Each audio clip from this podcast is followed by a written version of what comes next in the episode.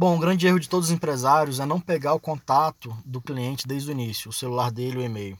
O celular ele é mais importante ainda do que o e-mail muitas vezes, porque você pode depois disparar e-mail, é, disparar WhatsApp para ele, disparar SMS e depois você também pode subir essa base para o Facebook para impactar ele é, é, nos ads do Facebook.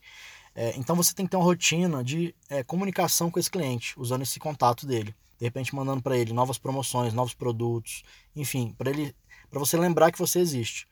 E você fazendo isso, você gera mais recorrência e ele vai voltar mais vezes para o seu estabelecimento para comprar.